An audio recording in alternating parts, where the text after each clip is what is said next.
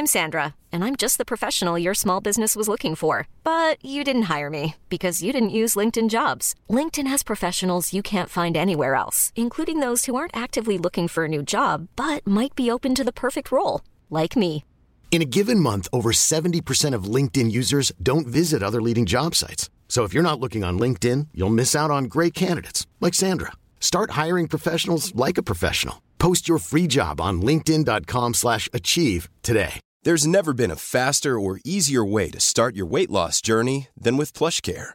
PlushCare accepts most insurance plans and gives you online access to board-certified physicians who can prescribe FDA-approved weight loss medications like Wigovi and Zepbound for those who qualify. Take charge of your health and speak with a board-certified physician about a weight loss plan that's right for you. Get started today at plushcare.com slash weight loss. That's plushcare.com slash weight loss. plushcare.com slash weight loss. Hey, it's Ryan Reynolds, and I'm here with Keith, co star of my upcoming film, If, only in theaters, May 17th. Do you want to tell people the big news?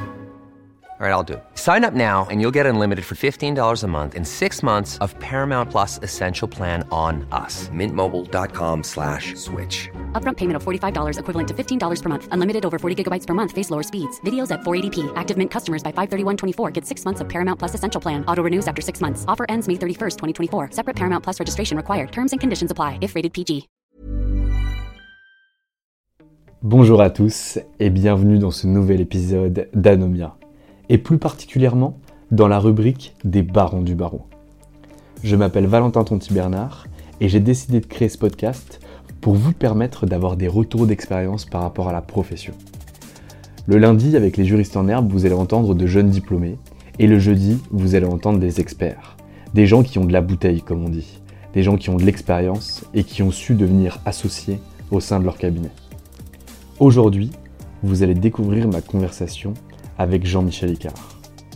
Jean-Michel a vu énormément de choses. Il est également expert en défense. Il a fait de nombreuses choses dans sa vie, notamment co-créer le cercle K2, et il va vous parler de sa passion pour le droit. Je vous en dis pas plus et je vous laisse découvrir ma conversation avec Jean-Michel.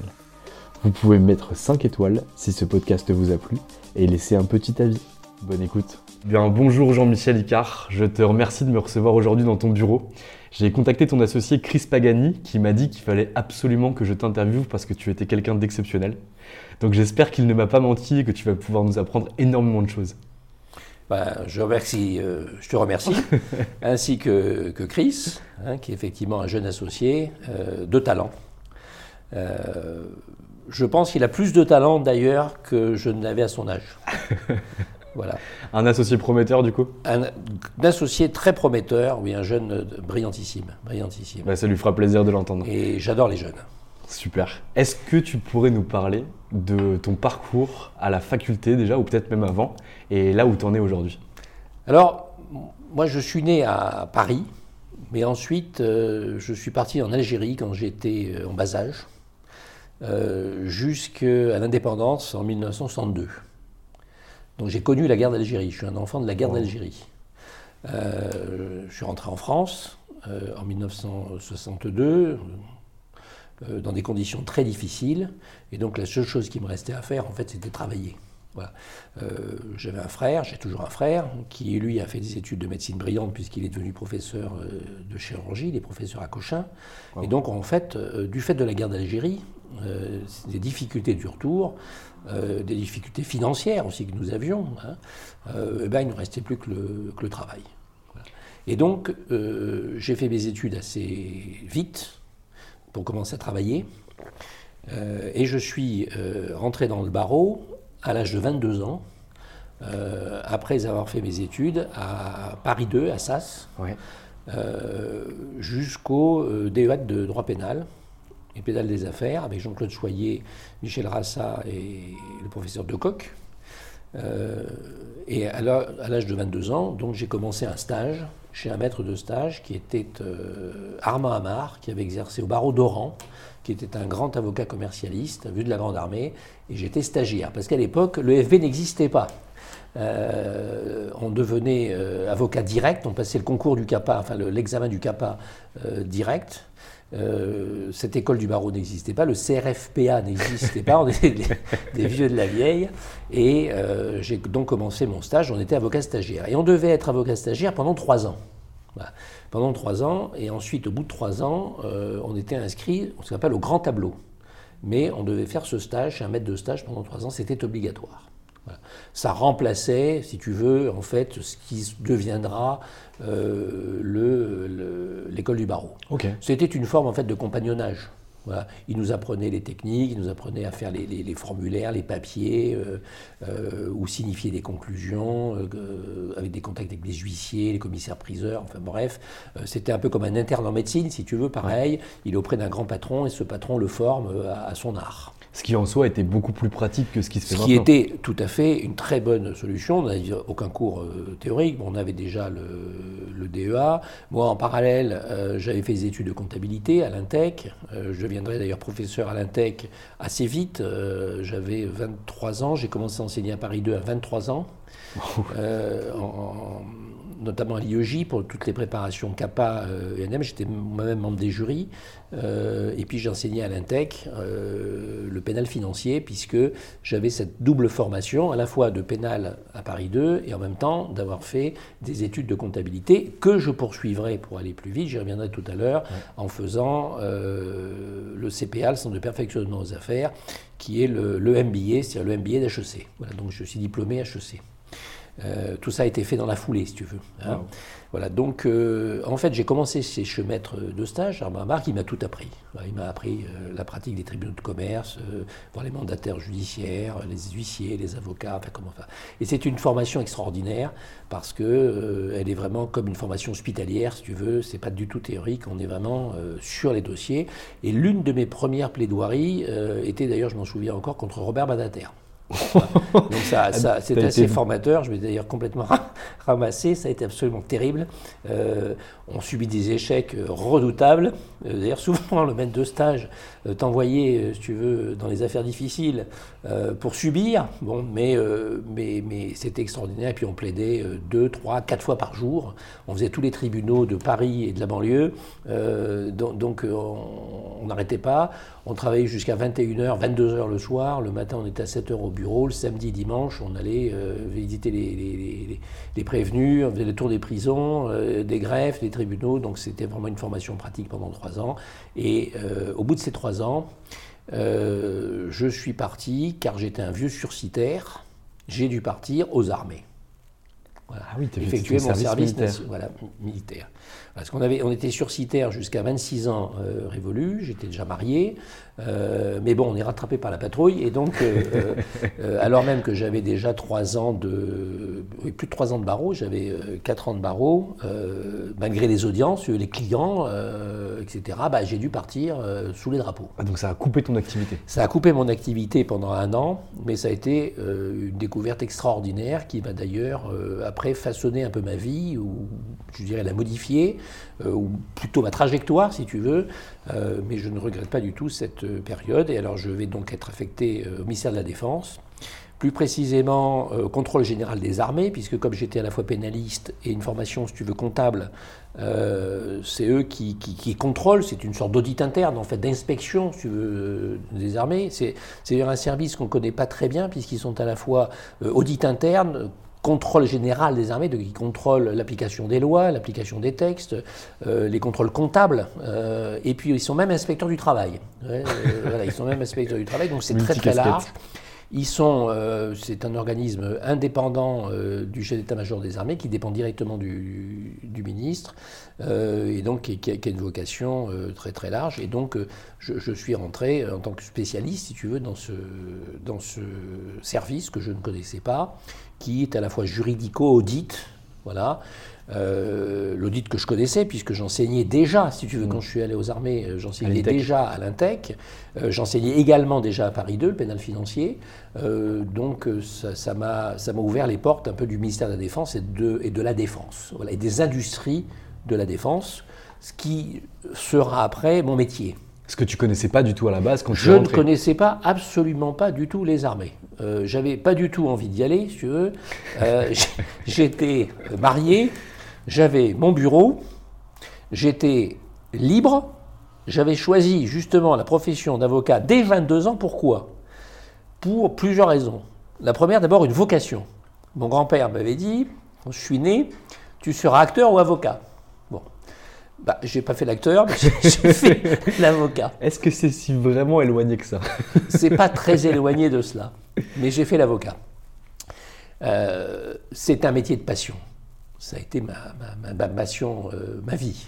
Ma, vie, c'est mon métier. Et euh, j'ai choisi également cette profession parce qu'elle est indépendante. on est un homme libre au sens romain du terme. Je ne supportais pas les hiérarchies. J'étais un enfant de la guerre d'Algérie, j'avais été élevé très peu scolarisé, puisque c'était la guerre. J'avais été scolarisé au retour d'Algérie, j'avais 7 ans. Euh, donc j'ai dû récompenser, enfin, rattraper le temps perdu entre 7 ans et 22 ans, au jour de ma prestation de serment, mais jusqu'à 7 ans, je n'étais pas scolarisé. Bon, c'était la guerre et euh, on avait les problèmes inhérents à la guerre. Et donc j'étais un enfant, je dirais, qui vivait, euh, qui vivait un peu dehors, qui n'était pas dans une structure, si tu veux. on est formaté, quand on est petit enfant, par, par l'école, par son éducation, etc. Bon, donc moi j'étais un enfant rebelle, un enfant libre, euh, et cette profession m'a convenu à merveille, si tu veux. Je, n'aurais pas pu vivre dans une structure, euh, euh, comment dirais-je, top-down. Voilà, moi, il me fallait du. On dit maintenant du, du bottom-up. Hein mmh. voilà. Donc, c'est une profession magnifique parce qu'elle elle te permet de tout faire en toute indépendance, en liberté. Et la deuxième chose qui, qui m'a passionné dans ce métier, c'est la confidentialité, c'est le secret. C'est une profession du secret. Et elle est même plus secrète que la défense que j'ai connue, puisque le secret défense, on peut le lever, tandis que le secret d'avocat, on ne peut jamais le lever. Si un client dit il faut que vous parliez, maître, l'avocat ne parle pas. Donc c'est une profession indépendante et une profession du secret professionnel, de la confidentialité. Est-ce que tu penses que le secret, il va demeurer tel qu'il existe aujourd'hui? Il faut qu'il demeure. C'est vital. Euh, c'est la confidence. Sinon, euh, c'est plus un système démocratique. On est euh, dans un système totalitaire. C'est l'essence même de la démocratie. C'est qu'il y ait des professions, à commencer par celle de la défense, qui soient bien évidemment confidentielles, sinon on ne sert plus à rien. C'est la fin du métier. Euh, et puis euh, la, confidence, c'est la confiance, c'est le rapport avec son client. Euh, c'est impossible autrement. Donc si on est une démocratie, bien évidemment qu'il faut le, au premier chef sauvegarder la confidentialité et l'indépendance. De l'avocat. Cette indépendance, j'y reviendrai tout à l'heure, elle a été chez moi extraordinaire dans les conseils que j'ai pu dispenser au plus haut niveau. Bon, parce qu'elle m'a permis justement d'être indépendant et donc d'être écouté. Si euh, tu es dans une entreprise et dans une structure hiérarchique, au service juridique d'une banque, à l'audit, à la compliance, à tout ce que tu veux, tu n'es pas un homme libre. Prenons aujourd'hui les compliance officers, ceux qui, qui sont en charge de l'éthique. Ce sont des gens qui ne sont pas suffisamment indépendants. Si ça déplaît au prince, donc à ton supérieur hiérarchique, qui est le directeur général ou le président, ben, tu n'as rien à dire. Donc tu ne sers à rien, il ne va pas t'écouter, tu seras mal vu. Et si jamais tu, détectes des opérations de corruption euh, au sein de l'entreprise, euh, bah, il te dira, monsieur, dans votre rapport euh, de fin d'année de cartographie des risques, ah ben ça je ne veux pas le voir dans la cartographie des risques, je l'ai vu cela, je l'ai vu. Toi, ah en tant qu'avocat, tu peux dire, bah, écoutez, moi monsieur, je ne suis pas d'accord, dans, ce cas-là, vous ne voulez pas m'écouter? Eh bien c'est pas très grave, je n'assure pas la défense de vos intérêts, je me retire, on a un droit au retrait. Vous l'avez déjà, tu l'as déjà exercé Bien sûr, j'ai exercé souvent le droit de retrait. Euh, j'ai exercé le droit de retrait souvent. C'est un droit qui nous est propre, qui est un droit extraordinaire, qui est justement le pendant de cette indépendance, qui n'est pas le cas d'un salarié. Le salarié ne peut pas se retirer. Bon, s'il démissionne. Bon, il démissionne, mais il perd, euh, il perd euh, ses droits. Et s'il est lanceur d'alerte, aujourd'hui, il a fallu attendre, tu vois, la loi Sapin pour protéger les, les lanceurs d'alerte. Bon, enfin, tous les lanceurs d'alerte qu'il y a pu y avoir par le passé, ce sont des gens qui se sont trouvés dans une très très grande difficulté et précarité. Euh, tu as eu des lanceurs d'alerte euh, au sein de la police, ils se sont trouvés dans des vieilles affaires, si tu veux, pénales, d'il y a une trentaine d'années, où il y avait eu des, péripéties, si tu veux, au sein de la police judiciaire. Bon, bah, celui qui avait dénoncé s'est retrouvé totalement ostratisé. tu as eu dans différentes entreprises, à l'UBS par exemple, où la, la personne qui avait stigmatisé les comportements s'est retrouvée totalement marginalisée. Bon, nous, on a cette chance en tant qu'avocat, euh, de pouvoir parler, si tu veux, librement. Voilà, librement et en toute indépendance. Et en conservant. C'est un métier pour ça extraordinaire. C'est vrai que c'est un des rares métiers où on peut encore. C'est un des rares métiers où on peut encore dire ce que l'on pense. Bon. Et ça, il faut le sauvegarder. Voilà. Il faut sauvegarder ça parce que c'est le cœur même de la, démocratie. Si on porte atteinte à cela, on devient un système totalitaire. Voilà. Euh, et, et, ça amène à la guerre. Et moi, je suis L'ayant vécu, l'ayant vécu la guerre. Hein, euh, mon grand-père a été assassiné, mon oncle aussi. Euh, je peux dire que euh, je suis pas antimilitariste, mais je suis contre la guerre et tous ces comportements qui, qui consistent à, comment dirais-je, à annihiler la liberté de parole, à entrefreindre les libertés publiques, etc., amène dans des régimes qui se terminent toujours très mal et qui se terminent toujours par la guerre. C'est impressionnant parce que du coup, là, tu viens de me dire un truc qui est super intéressant, c'est que toi, tu étais un enfant de la guerre et tu te retrouves à travailler pour le ministère des Armées durant ton service national. Oui. Ça a dû être particulier pour toi. Alors, ça a été particulier. Donc moi, j'y allais à reculons. Ouais, euh, j'y allais beaucoup à reculons. Je me suis dit, mais qu'est-ce que c'est que ce truc-là? En plus, j'étais avocat, je suis donc un homme libre. Euh, qu'est-ce que je vais faire dans cette institution? Je vais tomber sur l'adjudant Cronenbourg. Bon, euh, il y en avait, mais j'ai découvert des gens assez remarquables. J'étais avec, euh, j'ai eu la chance d'être avec un, monsieur qui était un polytechnicien. Après, j'ai travaillé beaucoup avec un autre polytechnicien qui était un ingénieur général de l'armement. J'ai travaillé pendant dix ans pratiquement avec lui. Ça a été un de mes amis les plus intimes. Donc, c'était des gens de, très très haut niveau. Euh, de très très haut niveau, d'une brillance intellectuelle absolue. Et donc finalement, bah, j'ai révisé ma copie. J'ai fait mon rotex, quoi, comme on dit dans les armées. Hein. Euh, je me suis dit finalement, bon, bah, ils sont pas si cons que ça. Bon, il y avait un adjudant qui m'avait fait rigoler, qui m'avait dit, tu sais, Icar, dans la fonction publique, il y a beaucoup de cons, hein, mais nous, dans les armées, on les a tous. Bon, bon je me suis dit, écoute, c'est possible. Mais j'ai passé finalement euh, un excellent moment, j'ai découvert un univers. Et puis j'ai commencé à me passionner pour le monde de la défense, pour l'audit, euh, pour les phénomènes qui commençaient à émerger, c'est-à-dire les corruptions, euh, les affaires, ce qu'on appelle spéciales, les affaires réservées, l'espionnage, ce qui a donné naissance ensuite à l'intelligence économique, aux atteintes portées aux intérêts français, aux intérêts nationaux, à la fois par des pays et puis par des concurrents.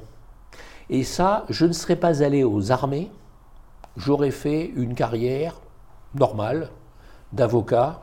Euh, pénaliste. Pénaliste, euh, traditionnel, à faire des audiences euh, classiques de correctionnel ou d'assises.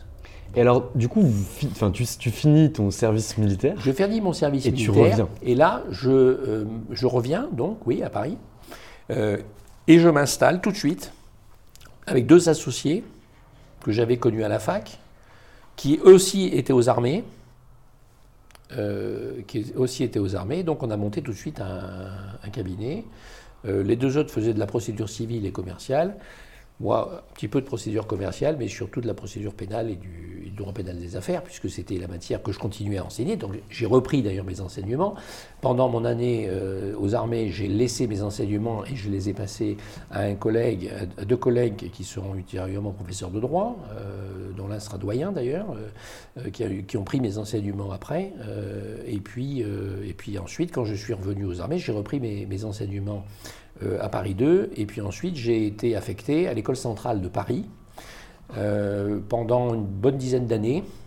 Euh, où j'enseignais le droit des affaires, mais on va dire plutôt le droit des affaires, mais avec une dominante d'analyse financière. Voilà. Puisque j'enseignais également l'analyse financière et le droit dans différentes institutions bancaires, à commencer par le cycle d'études supérieures des banques populaires, le CSB, qui euh, préparait les hautes directions, les cadres euh, classe 7 euh, de la Convention des banques. pour devenir cadre supérieur, puisque j'avais, je te dis, cette double formation, à la fois juridique, droit pénal, comptable et HEC, donc managérial, on dirait. Hein, voilà enfin comptable aussi, quoi, d'analyse financière. Voilà. Donc je maniais bien l'analyse financière, donc c'est ce que j'enseignais euh, à l'école centrale. Comme quoi, euh, le métier d'avocat peut amener à tout, puisqu'on peut même aller enseigner euh, l'analyse financière, juridico-financière à l'école centrale. chez, les, chez les matheux. voilà. C'est un métier, pour ça, aussi extraordinaire par les diversités des gens, par les diversités de métiers, parce qu'avocat, ça ne veut rien dire. Avocat, c'est comme médecin. Euh, médecin de quoi? Euh, Quel est le rapport entre un ophtalmo et un gynéco? Il n'y en, en, en, a pas. Bon, ben nous, on a les autant. deux ont l'œil. Exactement. Donc, on a autant de spécialités euh, que l'on se forge ben, en fonction, un peu comme les internes en médecine. C'est-à-dire, ben, il va être passionné par un patron, il va évoluer en fonction des rencontres. c'est un métier dans lequel on, on va évoluer. On ne va pas rester monolithique c'est rare. Euh, il ne faut, pas le souhaiter d'ailleurs. On s'ennuie vite, je pense. Il ne faut pas le souhaiter parce que sinon ça devient un peu redondant. Et donc c'est un métier aussi tout à fait remarquable puisque grâce à cette liberté, cette indépendance, je, reviens toujours à ce mot, hein, indépendance, euh, et ben cette indépendance te permet de faire du nomadisme. Euh, et d'aller visiter telle spécialité, tel truc, etc. Mon vieux maître me disait, puis tu sais, celui qui va te spécialiser le plus, je vais te dire, c'est le client. Parce qu'un jour, tu vas tomber sur un client. Du fait du hasard, souvent du hasard, d'une rencontre. Et ce client, bah, s'il est euh, intéressant, si même c'est une start-up, euh, prenons une start-up, je sais pas, high-tech, bah, tu connaissais pas, euh, et ben finalement tu sympathises avec ce, client qui devient qui devient un, de, tes proches. En fait, tu, participes avec lui à cette aventure, et ben, tu vas te spécialiser au NTEC. Voilà, alors que si ça se trouve, tu voulais peut-être faire du droit du, divorce, et ben écoute, il va, il va t'ouvrir une nouvelle voie et tu vas. Voilà. Et puis, ce client va peut-être disparaître, on va déposer son bilan, tu vas rencontrer un autre, et puis celui-là, euh, ben, il, fait, il, il, faisait de la faillite, euh, il est en faillite, et ben, tu vas te spécialiser dans le droit de la faillite. Voilà. C'est un métier dans lequel, un peu comme un bateau sur l'eau, on, navigue, on vogue, et puis en fonction de là où le vent te porte, euh, il peut te porter à l'étranger, euh, il peut te... Je, vois le parcours de Christine Lagarde, qui est tout à fait remarquable. Elle, était à, Paris 2, et puis elle est entrée dans un cabinet, et puis en fonction des aléas, des départs de l'un, des départs de l'autre, de sa spécialité, ceci, cela, elle est devenue une, avocate mondiale, elle est devenue euh, présidente de FMI, voilà. Elle ne le savait pas, je pense, au départ, en sortant d'Assas, qu'elle serait un jour présidente du Fonds monétaire international. Mm. Voilà, donc c'est un métier qui permet tout, qui permet d'évoluer. Beaucoup de la fonction publique quittent la fonction publique et rentrent dans le barreau. Le dernier en date, euh, qui est un très grand magistrat pénaliste, absolument euh, extraordinaire, c'était sûrement un des plus grands magistrats pénalistes qu'on ait pu avoir à Paris, qui est Serge Portelli, euh, qui vient de prêter serment, alors qu'il a l'âge de la retraite. Et donc il va faire une, deuxième carrière sûrement brillante. Euh, tu as des juges d'instruction qui sont partis tôt, euh, des policiers qui, qui, ont intégré le, comment dirais-je, le, barreau. Euh, moi, j'ai connu des médecins. J'ai connu deux copains médecins qui avaient été forcés à faire médecine par leurs parents, parce que les parents étaient tout bib. ils voulaient absolument qu'ils fassent médecine. Bon, bah, en cachette, en cachette, ils ont fait, ils ont fait en, parallèle des études de droit. Et dont l'un, le prof, le, père était prof de, médecine, euh, il, a, il, a, il, a, prêté serment en cachette, il a dit un jour à son père, il a outé quoi, il a dit à son père, ben, finalement je ne serai pas médecin, je suis avocat. Et il s'est spécialisé en droit de la santé. c'est dingue. Euh, tu as des pharmaciens? Moi, j'ai connu, euh, il y a une trentaine d'années, même 40 ans, qui était un ancien CPA, donc HEC, qui, qui était centralien. Alors lui, il avait fait. J'en connais, un plus récent, qui est un copain euh, de l'école centrale aussi, qui est, devenu avocat. Il y, a, beaucoup de centraliens avocats, il y a des polytechniciens avocats. Comme il y a des, magistrats, euh, j'en connais un qui était euh, polytechnicien. Mais, mais avocat, on a, des médecins, on a des, polytechniciens, on a des, des HEC en pagaille, on doit être peut-être 300 ou 400 HEC au barreau de Paris, oui, au bas des écoles de commerce en veux-tu en voilà, des subdeco, euh, des ESSEC. Euh, euh, non, non, c'est une profession euh, extrêmement variée, riche. Euh, des, des anciens ambassadeurs qui sont des ambassadeurs qui sont devenus avocats, des anciens ministres. Alors là, il y en a, il y en a un certain nombre. À tire-larigot. Tire-larigot. Euh, Qu'est-ce que tu as encore? Tu, tu- tu as des gendarmes qui sont devenus avocats, policiers, je dis magistrats. On a, on- on a vraiment tous les tous les Tous les profils. tous- les profils. Oui, oui, c'est extraordinaire. Et alors là, du coup, donc tu Alors donc, ton cabinet. voilà, donc je crée mon cabinet avec deux associés en- à mon retour, euh, donc dans les années 80, 81. Euh, et puis ensuite, ce cabinet va évoluer, va avoir des départs. Je vais partir euh, chez, euh, je vais partir ensuite dans les années 98 chez l'AMI, Ok. qui étaient les anciennes éditions Lamy. Euh, les éditions Lamy avaient été euh, cédées, mais il restait le cabinet de conseil juridique qui était devenu avocat. Et là, je vais m'occuper du contentieux, notamment contentieux euh, civil et, et pénal chez Lamy. qui ensuite deviendra l'Excel, mais moi je n'irai pas dans l'équipe l'Excel, j'irai dans une autre équipe qui partira de chez l'AMI et qui amènera au fil de, de- de- de développement ultérieur jusqu'au cabinet euh, actuel, D'accord. Alkin. Alkin, Voilà. ton cabinet actuel. Voilà, avec des, des associés euh, qui, qui- qui- qui- qui ont suivi euh, les péripéties. D'autres sont partis pour monter d'autres cabinets. C'est- une profession dans laquelle il y a beaucoup de mouvements. C'est-à-dire que moi j'ai 42 ans de barreau. Sur 42 ans de barreau, enfin, peut-être moins en province, mais à Paris, il n'est pas rare de faire plusieurs cabinets, ou si tu es dans un cabinet, ce cabinet évolue parce que des associés euh, sont décédés. Moi, j'en ai eu euh, certain nombre de décédés. Mon patron était décédé. Un de mes associés, euh, malheureusement, est, est- est décédé il y a trois ans maintenant, euh, Olivier Raimondi. Euh, donc, on a, on a des départs aussi. Certes, certains sont partis dans le privé, euh, ont quitté la, la- la profession. Euh, d'autres sont partis en province s'établir, d'autres sont partis, euh, des, des- des- des femmes se sont mariées, ont eu des enfants, sont partis, euh, soit ont quitté la profession pour aller dans le privé, soit sont allés, euh, comment dirais-je, en province. Euh, donc on a un peu euh, toutes les configurations. Donc les, les- les- les- les cabinets, si tu veux, mutent, parfois fusionnent aussi, euh, parfois fusionnent, parfois changent, pre- prennent une appellation, une marque, et puis ensuite la marque est, est rachetée par un autre, donc ça, ça refusionne. Bon, c'est- classique, si tu veux, dans le, dans le barreau. Il est rare, quand même, à Paris, de faire euh, 42 ans le même cabinet, quoi, sous, sous la même appellation. Voilà. Mais, mais souvent, il reste quand même un noyau dur, tu veux, peu ou pro. Et puis, tu incorpores des jeunes. Euh, L'exemple, c'est Chris, euh, qui est un jeune associé, euh, qui était, qui était thésard dans notre ancien cabinet, c'est là où il avait fait sa thèse, parce qu'on avait des contrats d'apprentissage, parce qu'on aime bien les jeunes, donc on a des contrats d'apprentissage. Euh, et donc, c'était un, euh, il était en contrat d'apprentissage chez nous, puis ensuite, euh, bah, il, a, il a eu son, son diplôme d'avocat, comme, co- comme d'autres, et puis ensuite, il est, il est rentré, euh, puis après, on s'est associé, etc. Enfin, c'est- l'évolution, si tu veux, naturelle des, des choses, euh, d'incorporation des jeunes, si tu veux, dans la, dans la profession, et puis ensuite qui, qui prennent le statut de, comment dirais-je, d'associé. Voilà, et, et ça aussi, c'est une, c'est une profession remarquable, parce que ça te permet d'être toujours en contact avec les jeunes, et donc tu vieillis pas. C'est pour ça d'ailleurs que pour faire un parallèle avec le, le- le régime de retraite, euh, on a un régime qui a toujours été bénéficiaire, pour une simple raison, c'est qu'on ne prenait pas nos retraites. hein. Euh, nous, la retraite à 60 ans, si tu veux, c'était une vue de l'esprit. quoi. Euh, 60 ans, c'est là où tu performes le plus, c'est là où tu es au sommet de ton, ton, ton art. art, oui. Art, tu es vraiment au sommet à 60 ans de ton art.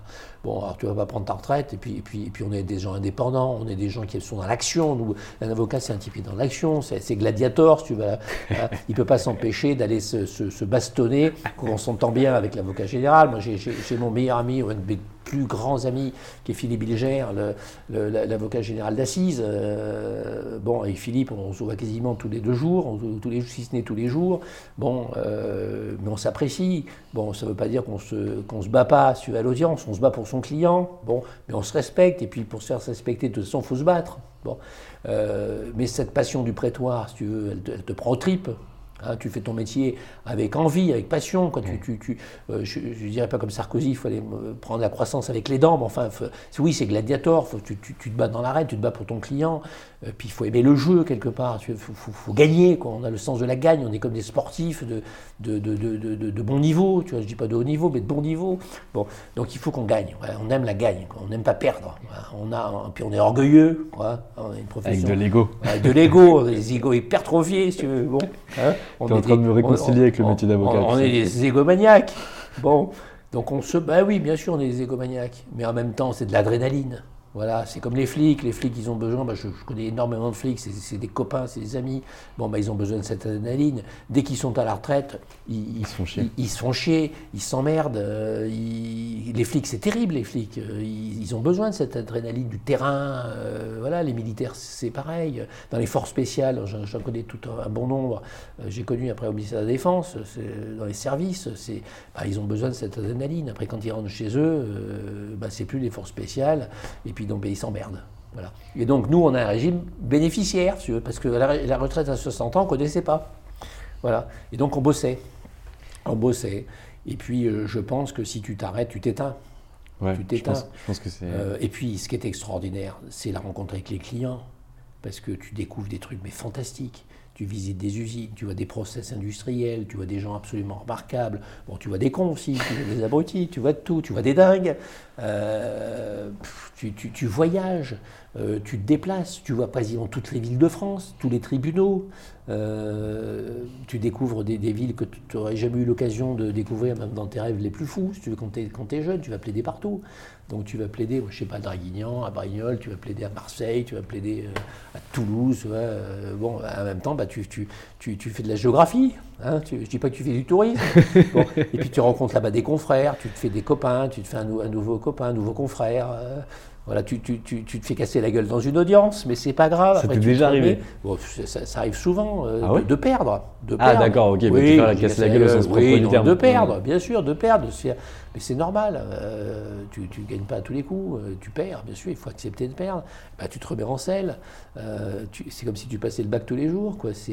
T'es es, pris par ça, t'es absorbé par ça. je vois ça, oui. T'es es, envoûté par ça, tu vois. ça, ça, devient quasiment une drogue, quoi. C'est la drogue de l'affaire, c'est la drogue du client, c'est la drogue de la gagne, quoi. Tu, tu, veux gagner, on est là pour défendre, alors défendre aussi bien euh, l'auteur que, la victime, hein, parce que on dit souvent l'avocat défend l'auteur.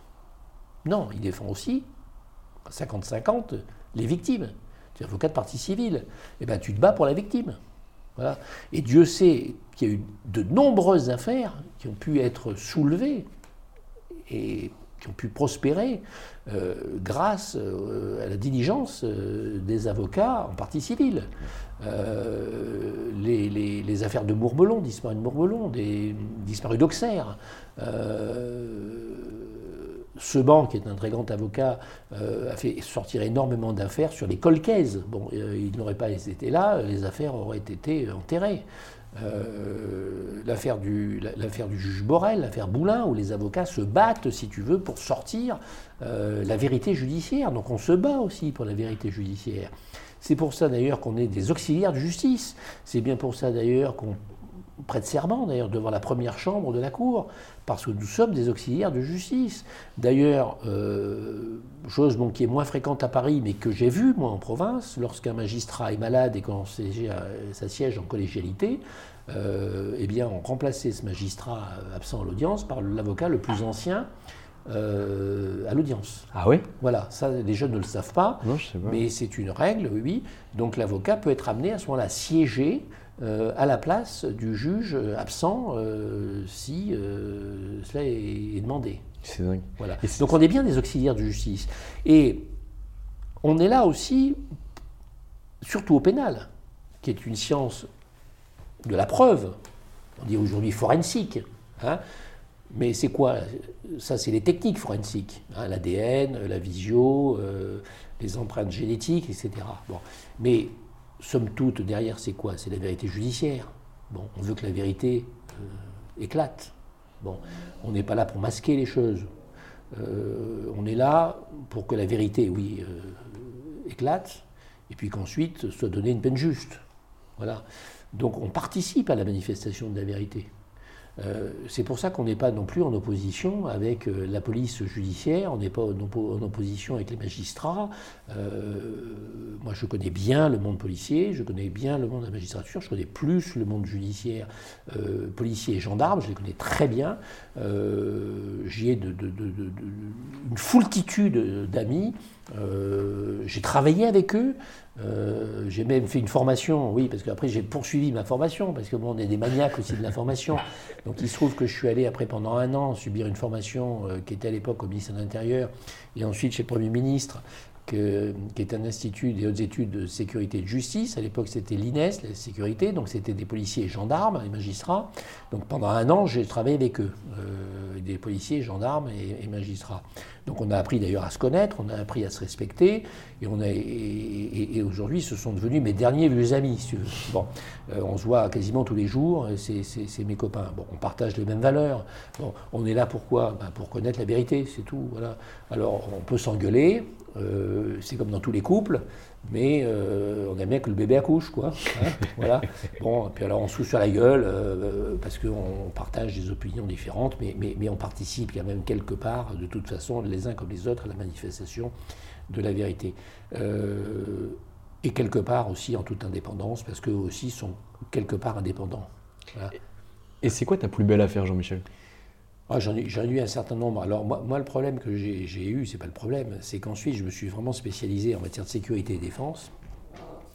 Et euh, alors après ce retour des armées, euh, et là je n'ai eu pratiquement que des affaires euh, de groupes de, de défense ou d'institutions publiques.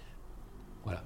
C'était essentiellement des affaires d'espionnage de vol de process, de vol, euh, ce qu'on appelle l'intelligence économique, hein, en sûreté, quoi, euh, oui, donc, de l'espionnage. Et en fait, si tu veux, ça a évolué. En fait, il y a eu plusieurs époques. jusqu'à la fin de la guerre froide, donc jusque dans les années, si tu veux, 90, les affaires qui m'ont occupé, c'était essentiellement des affaires d'espionnage. Ok. Voilà. Euh, on était en pleine guerre froide, donc c'était Est-Ouest. On avait d'un côté bon, le bloc soviétique, donc qui espionnait. Euh, ils espionnaient via certaines techniques que je ne dévoilerai pas, mais enfin bon, euh, qu'on connaissait bien dans les entreprises. bon, et puis de l'autre côté, c'était la maison d'en face, c'était les États-Unis, qui de toute façon étaient, étaient des, rois de l'espionnage industriel. Bon, ils le sont toujours d'ailleurs. Euh, autant, autant on s'entend bien avec eux sur les problèmes de terrorisme, autant sur euh, tout ce qui est intelligence économique et, défense de nos intérêts vitaux économiques, ce sont nos pires ennemis. Bon, il n'y avait pas encore la Chine à l'époque, mais euh, bon voilà, en fait c'était les soviétiques d'un côté, les américains de l'autre, et donc tout ça venait espionner gentiment et sûrement, alors à travers différentes techniques. bon, j'en passe, et, passe et des meilleurs. Bon. Euh, le problème de toutes ces intrusions, si tu veux, de ce qu'on appelle de l'ingérence économique, c'est que euh, quand le mal est fait, le mal est fait. Alors ensuite, pour aller poursuivre, tu vas poursuivre qui? Tu vas poursuivre où? Tu vas poursuivre comment? Tu vas poursuivre pourquoi? Euh, Le mal est fait et la solution judiciaire, ben, tu n'en as pas. Euh, à l'époque, à cette époque-là, les directions euh, dans les entreprises, la direction sûreté, si tu veux, sécurité, était embryonnaire, n'existait pas. C'était un, un, petit peu comme le volet, si tu veux, RH. À l'époque, c'était la gestion de la paye. Mais il n'y avait pas réellement de politique RH dans les entreprises. Euh, c'était surtout du marketing, du commercial. Voilà. Mais les aspects, si tu veux, que ce soit RH, parce que le risque est souvent humain, hein, humain le risque. Hein, l'espion, il est humain.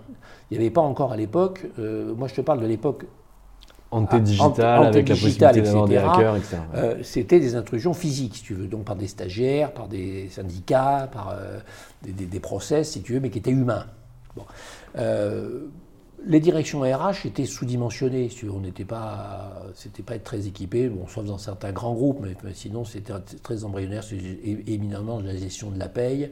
Euh, c'était même pas informatisé d'ailleurs au départ, ça commençait à l'être, si tu veux, puisque euh, moi au cabinet j'ai eu la première machine euh, à traitement de texte, puisque j'étais l'avocat d'SMH Alcatel, tu vois, et j'ai eu le, premier ordinateur, enfin c'est même pas un ordinateur, c'est une machine à traitement de texte qui était SMH Alcatel, et le premier fax thermique, tu vois.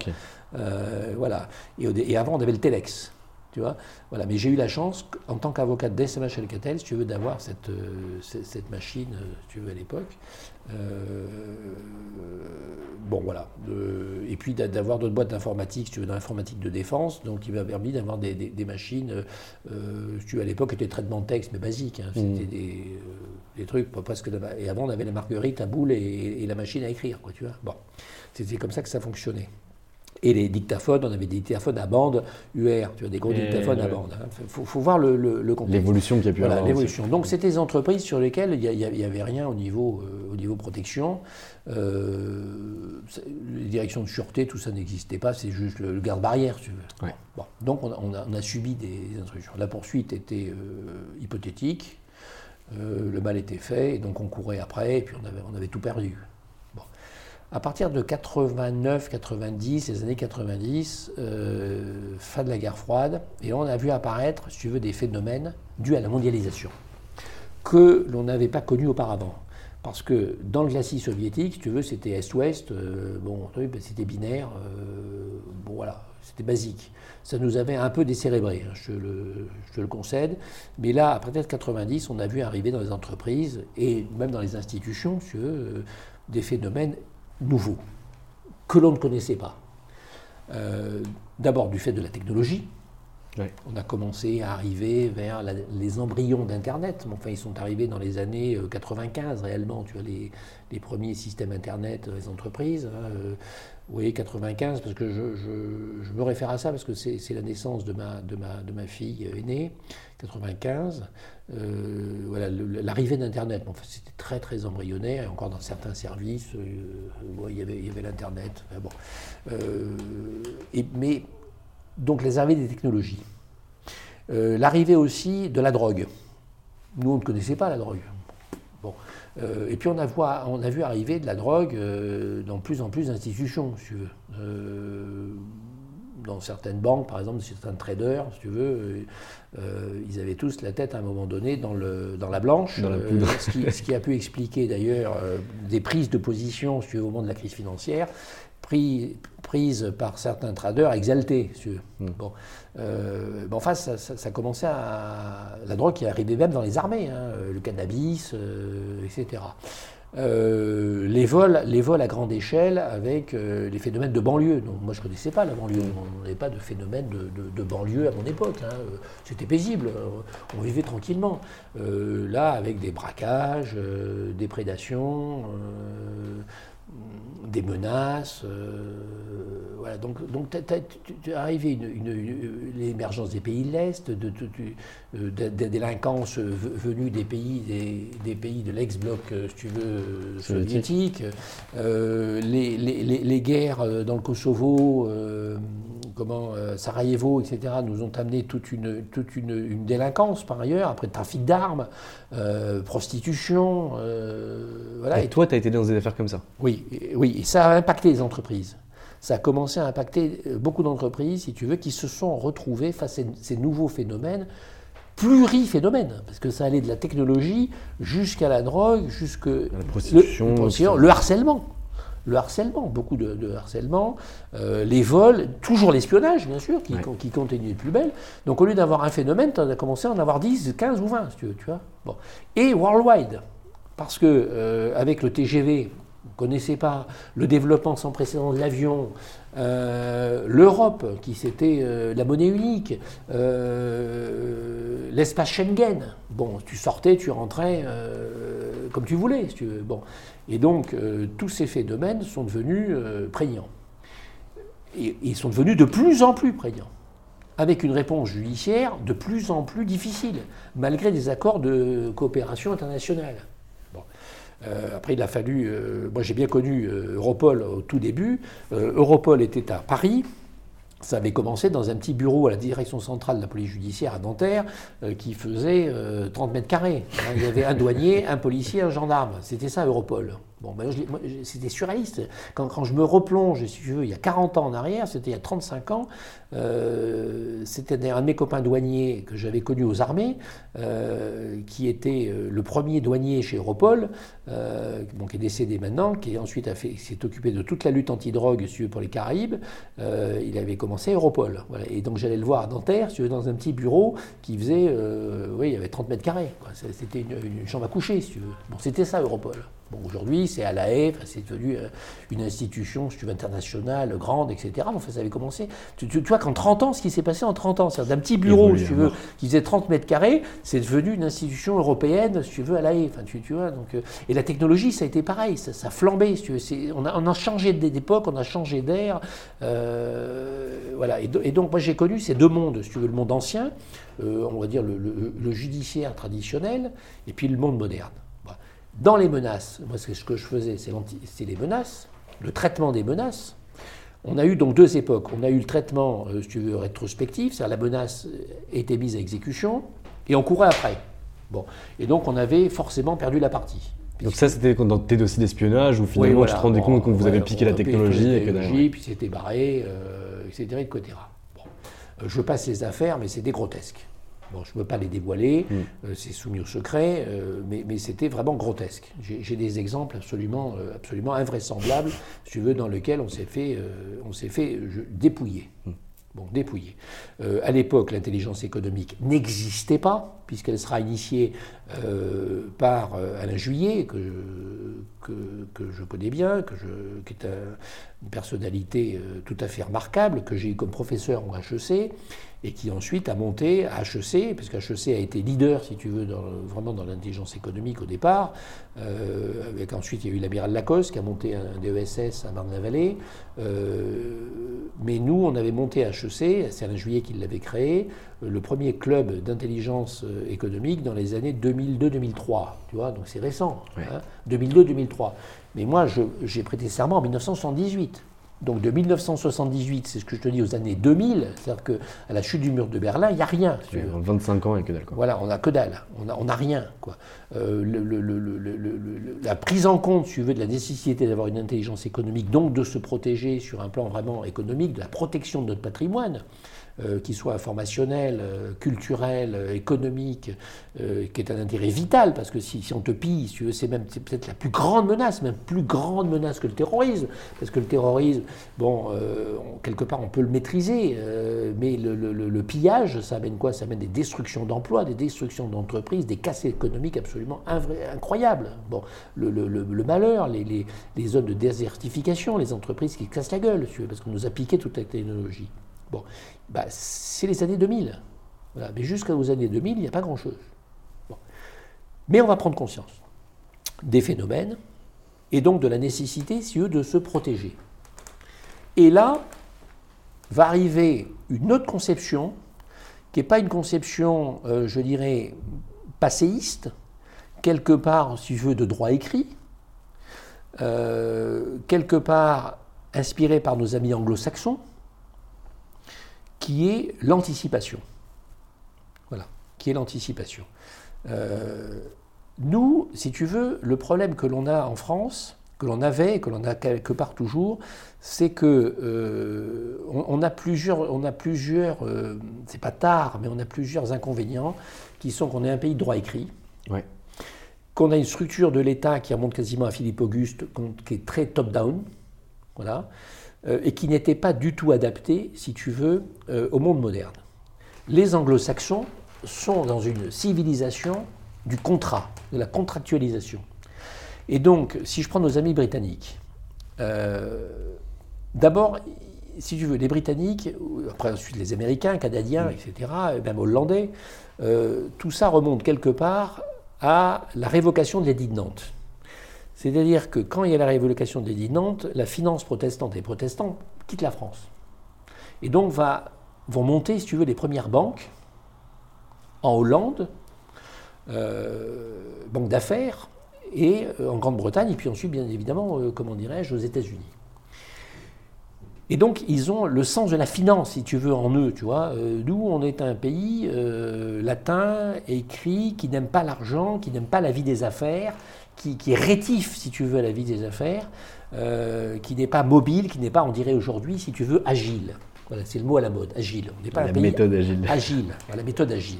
Donc on est un pays un peu, pas vieillissant, pas un peu la vieille Europe, mais, mais le, le, un pays rigide, si tu veux, dans, ces, dans, ces, structures. Les Anglais, eux, ont la civilisation du contrat. Ce sont des marins, et puis c'est une île. Mm.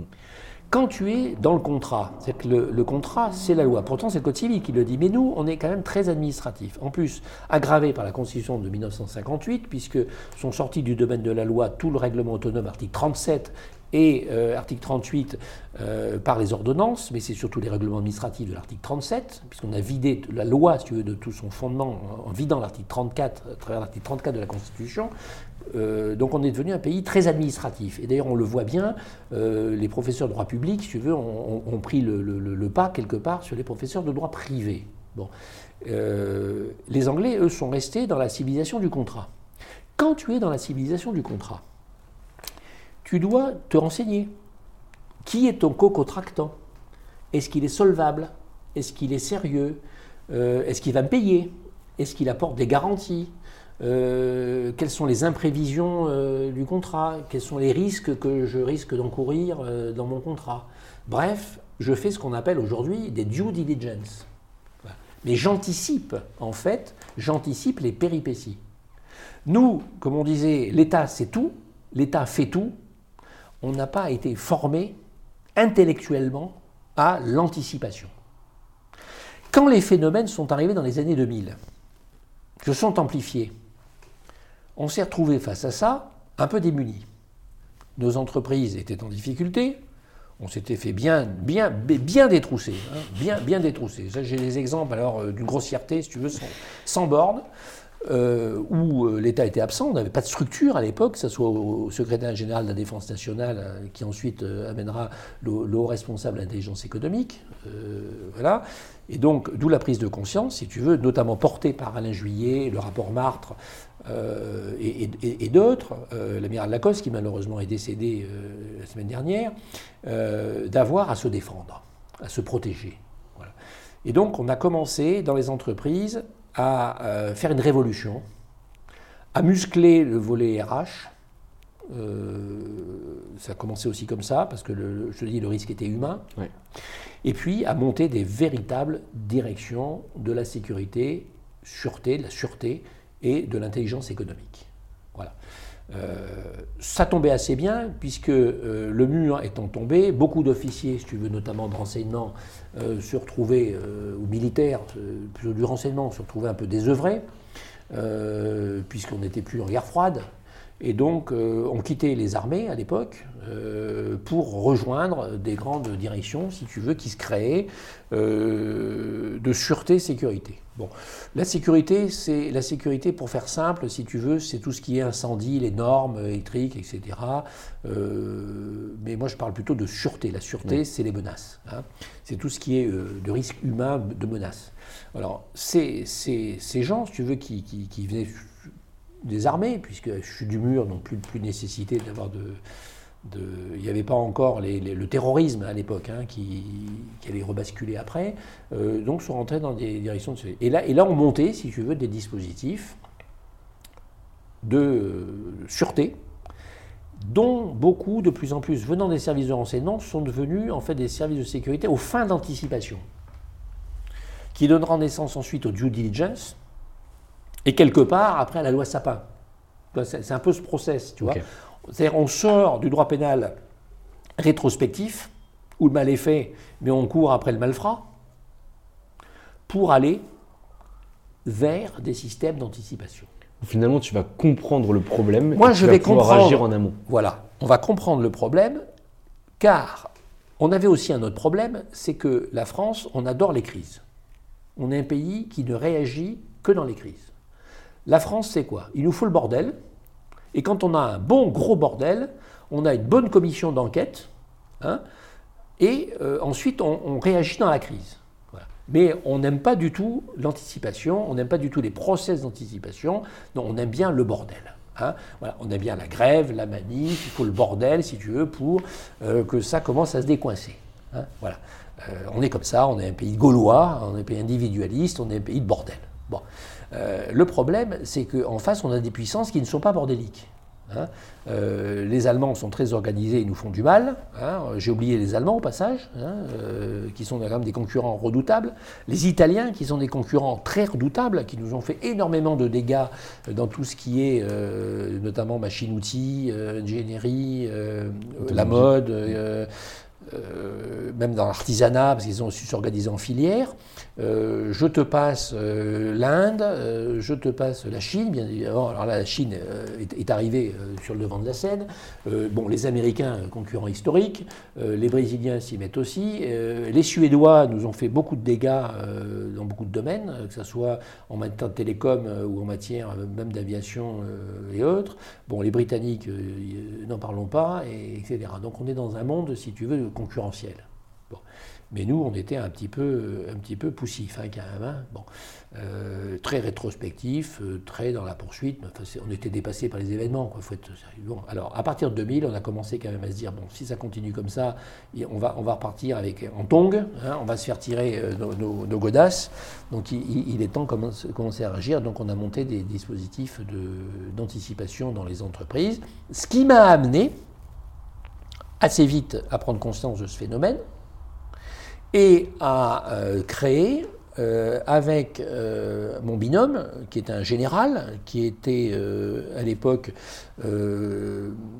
directeur du comité interministériel du renseignement au SGDSN, qui aujourd'hui est, devenu le, le, coordonnateur national du renseignement.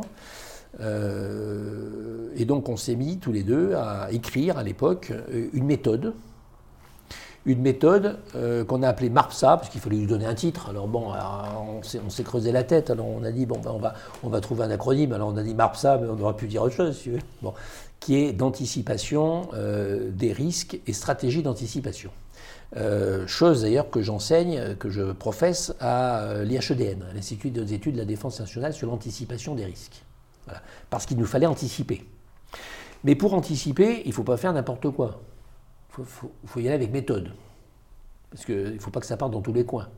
En plus, il faut que les process, si tu veux, d'anticipation soient adaptés. Pas faire des opérations entre guillemets de peintre, hein.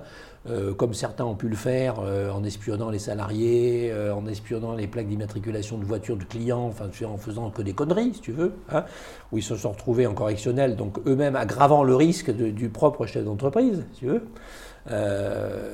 donc il fallait procéder avec sérieux, avec méthode.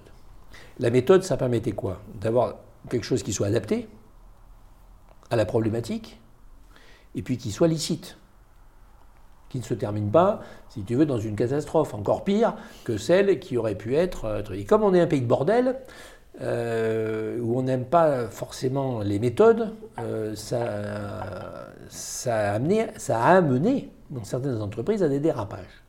Des dérapages très regrettables, qui se sont retrouvés d'ailleurs en correctionnel de la, bonne vieille gauloiserie. Hmm. Euh, là aussi, des mesures ont été prises pour dire bon, attendez, arrêtez vos conneries, hein, deux minutes, et puis euh, faites des choses quand même qui soient sérieuses et licites. Hein, parce qu'on ne peut pas faire n'importe quoi. Hein. On ne peut pas suivre un salarié jusqu'à son domicile, il faut que ça soit. Bon, on ne peut pas écouter, on ne peut pas monter des bretelles. ça, c'était les méthodes RH qui étaient mises en place pour s'assurer qu'il n'y ait pas d'espionnage Ça, c'était les méthodes de certains qui sortaient des services de renseignement, qui croyaient qu'ils étaient encore dans les services de renseignement. Si tu veux, ils avaient franchi la barrière, la barrière, tu sais, du poste de garde, mm. et ils pensaient qu'ils étaient encore protégés, si tu veux, par le statut où ils étaient encore des, comment, des James Bond ou des Jason Bourne, si tu veux. Hein. Voilà, ils auraient dû d'abord passer chez la case psy, si tu veux, d'abord aller se faire, aller se faire euh, comment, débriefer chez un bon psy, si tu veux, bon, et qui se sont retrouvés en fait dans une entreprise euh, où ils se croyaient encore, si tu veux, à la caserne, si tu veux, euh, dans, le, dans, le, service action. Tu Mais il y avait les séances de torture ou pas du tout non, pour savoir non, si non, non, mais des conneries, si tu veux, des conneries. Euh, d'ailleurs, au demeurant, tu, tu m'ouvres une parenthèse qui est importante. C'est au début, ça a été ce genre de personnel, et puis peu à peu sont arrivés des policiers, donc notamment de police judiciaire, etc., un peu plus, un peu plus sérieux quand même. Après, des gendarmes aussi, un peu plus, un peu plus, un peu plus, un peu plus sérieux, c'est-à-dire un peu plus le code pénal, si tu veux, que, que, la, que la GGN, ou, enfin, ou les, les, conneries, si tu veux. et, puis, et, puis, et puis après sont arrivés même des gens du civil, si tu veux, formés, que ce soit HEC, dans les grandes écoles, à la gestion des risques et à l'anticipation des risques. Des masters, ce sont des masters spécialisés dans les facs se sont créés. les masters d'éthique, par exemple, à Sergi Pontoise. ah, ça, je crois qu'il y a un master de sécurité tu, tu, as raison, bah, absolument. Avec Olivier Renaudy qui était oui, un des voilà, tu, tu, as des masters de sécurité qui se sont montés, que ce soit avec, avec Debove à, à, Melun, euh, Olivier Goin à ça, ça, c'est l'équipe de Paris 2, mm. Renaudy effectivement à Paris 1, Paris 1 qui, oui, qui, qui, avant était à Nancy. Tout à fait, euh, chez moi. voilà, Olivier Renaudy qui, est, qui, est, au cercle K2. Euh, voilà, donc tu veux, se sont montés quand même des formations. À Toulon, c'était monté une formation à l'époque avec Franck Bulange sur la protection de l'information. Enfin, il y a eu le, le, le DESS à Marne-la-Vallée, si tu veux, de l'amiral Lacoste, euh, l'école de guerre économique, l'école de guerre économique d'Arbulot, l'école européenne euh, d'intelligence économique de De Saint-Cernin à Versailles. Enfin, il y, a eu des formations, mais à partir, je te dis, des années 2000. Donc ça s'est de plus en plus civilisé, si tu veux. Sont arrivés des jeunes, c'était plus les mêmes équipes de, de, de, de, la guerre froide, si tu veux, de la, la, la Cronenbourg, tu vois. Bon, hein, c'est un changement d'époque, là aussi, si tu veux. Et aujourd'hui, euh, beaucoup de gens viennent du monde civil. Euh, certains ont fait d'autres ont fait des centraliens, mm. qui, qui, ont fait des masters de droit. Toi, toi-même, tu, tu tu, fais des études, tu vois, etc. Donc, euh, donc euh, beaucoup de jeunes ont fait, je te dis, l'école de guerre économique, etc. Voilà, donc les profils aussi de ces gens-là, si tu veux, sont diversifiés. se sont diversifiés, ont changé, se sont modernisés. Euh, et puis des profils plus jeunes aussi, tu vois. À l'époque, les gens qui étaient recyclés, c'était des types qui étaient déjà en fin, en fin de course, si tu veux. Bon, voilà. Donc tout ça a changé. Mais alors, on en est donc arrivé, si tu veux, à mettre en place des processus d'anticipation. Pourquoi? Parce que bah, c'est simple c'est un peu comme les problèmes dentaires. Il faut mieux te prendre euh, l'abcès, si avant, tu veux, euh, et le traiter avant de te faire euh, opérer en urgence avec un abcès terrible à la dent. Hein. Voilà, où là tu vas avoir des complications, Hein, opératoire. Bon, bah, c'est exactement pareil. Euh, si tu laissais traîner les phénomènes, euh, eh ben, ils amplifient, ils amplifient, ils amplifient, et puis à un moment donné, ben, tu as la réponse pénale, donc c'est l'opération chirurgicale, mais ça amène des complications. Et puis ça peut même amener jusqu'au décès, quoi, tu vois. Bon, ben, nous, on s'est dit, ben, il faut prendre le, problème dès le départ, d'où les due diligence, d'où des process, tu veux, dans les entreprises mis en place, hein, structurants, des process structurants, euh, avec une sensibilisation des équipes, parce que si tu ne sensibilises pas les équipes, ça ne marche pas. C'est ce qu'on appelle la guerre dans la population.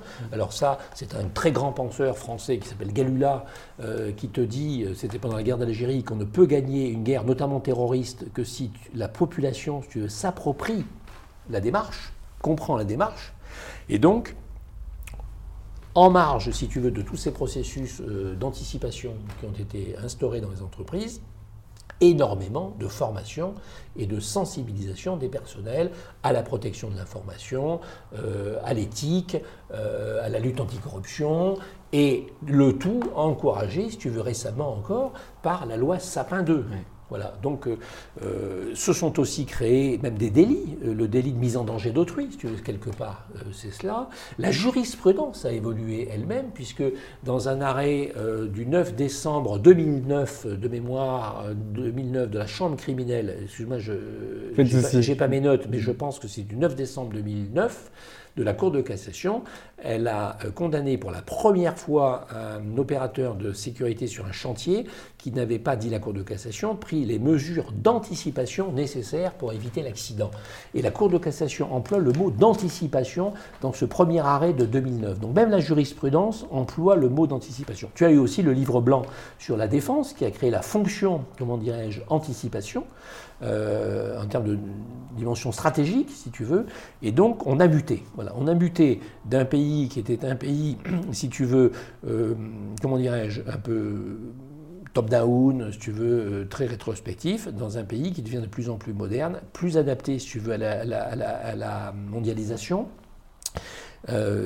et donc à l'anticipation à, travers les DIU, la loi Sapin, la fonction d'anticipation du livre blanc, les masters, les formations, etc., qui se sont énormément développées dans les entreprises, grandes écoles, voilà. Et donc nous, c'est dans ce cadre-là, si tu veux, qu'avec mon binôme, le général Jean-Pierre Meyer, on a, on a à l'époque euh, dans les années, euh, après les années 2000, si tu veux, euh, écrit cette méthode MARPSA.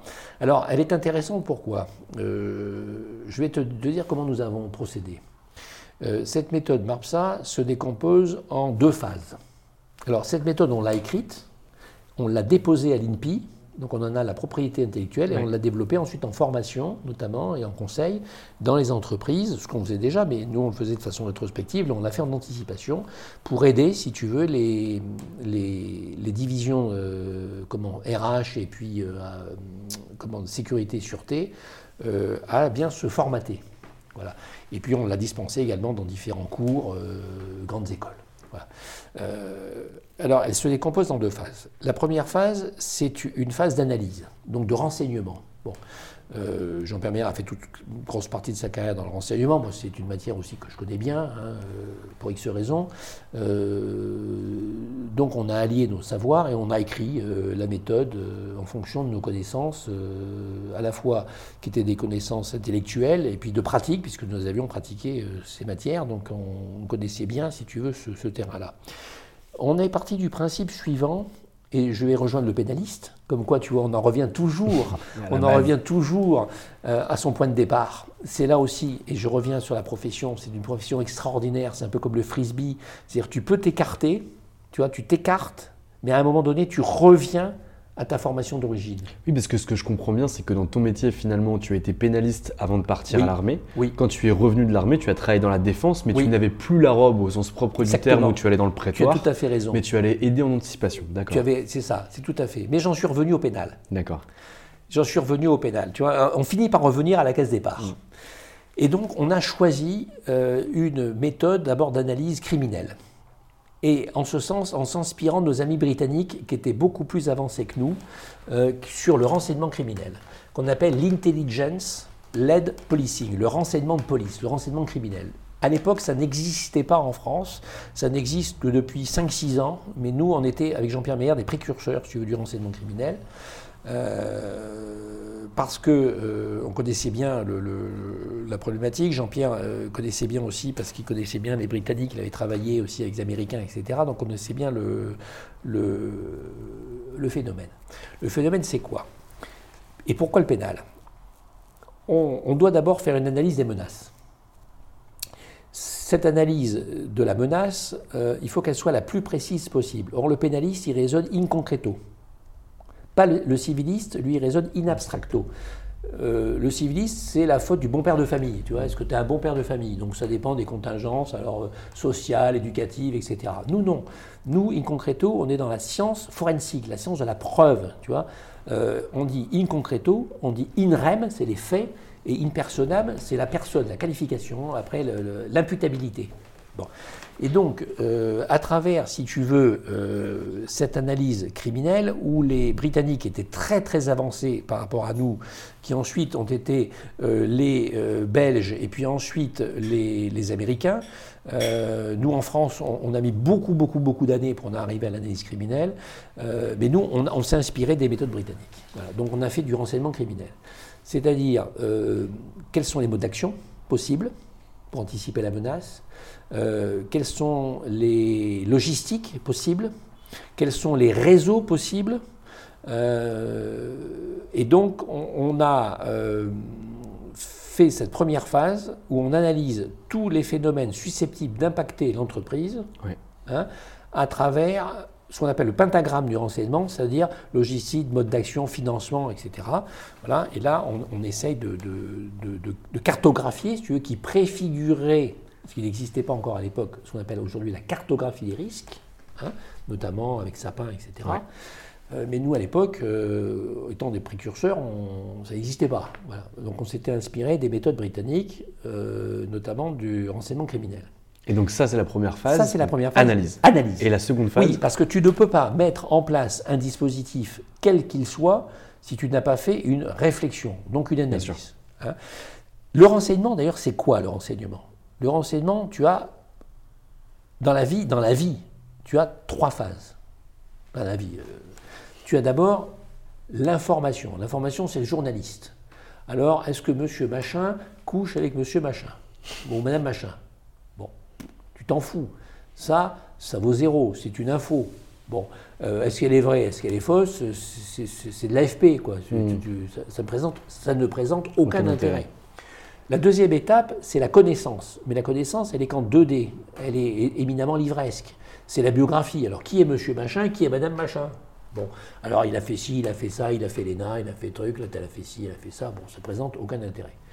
Non, le renseignement, c'est quoi? C'est un produit fini qu'on appelle la compréhension, à travers un cycle qu'on appelle le cycle du renseignement, qui est d'ailleurs universel. C'est-à-dire que tous les services de renseignement du monde utilisent la même méthodologie. C'est pour ça qu'on a utilisé une méthode. Tous les services de renseignement du monde utilisent la même méthode qu'on appelle le cycle du renseignement.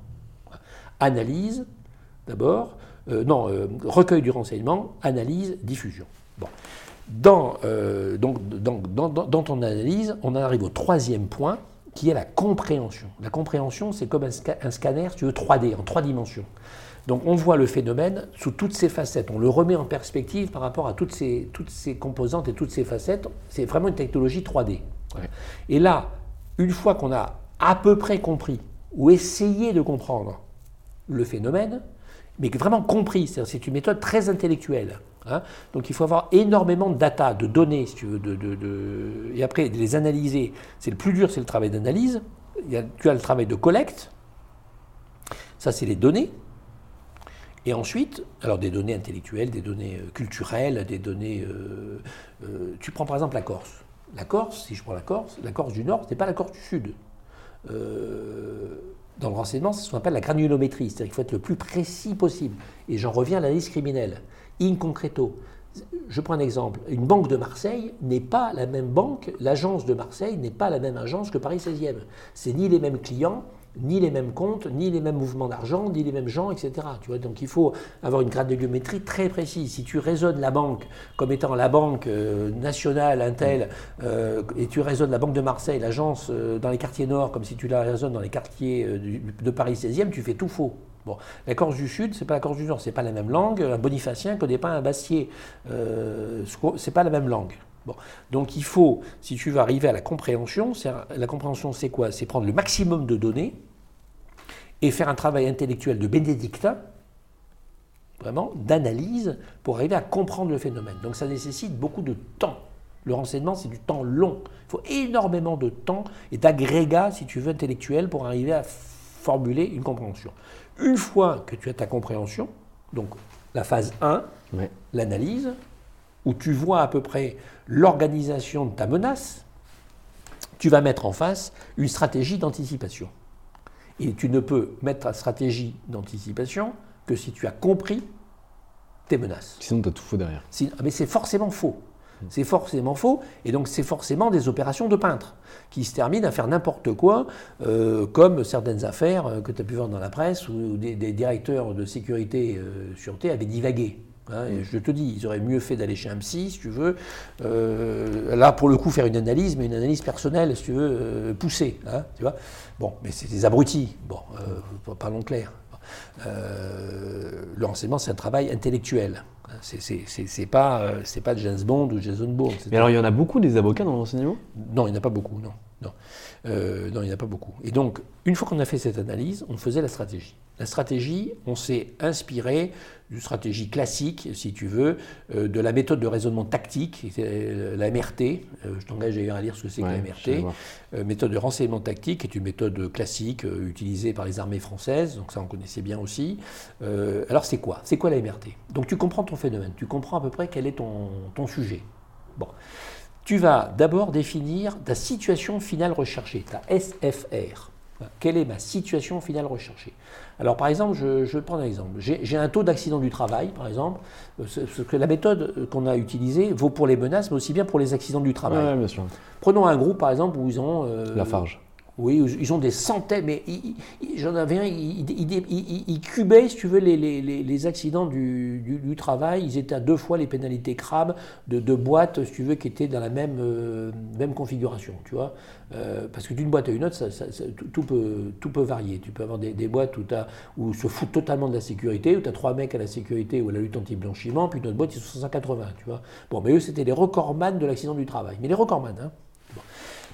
Donc, le président qui en avait marre de se faire convoquer en correctionnel, parce que c'était que condamnation sur condamnation, puis à l'époque tu avais les peines planchées, hein. donc tu, risquais quand même de, te, prendre une petite, une petite incarcération, tu vois, euh, au bout du troisième euh, accident mortel, donc ça commençait à devenir un peu, un peu dangereux pour le président, donc il a décidé de prendre des mesures. Donc on a mis euh, en place la méthodologie.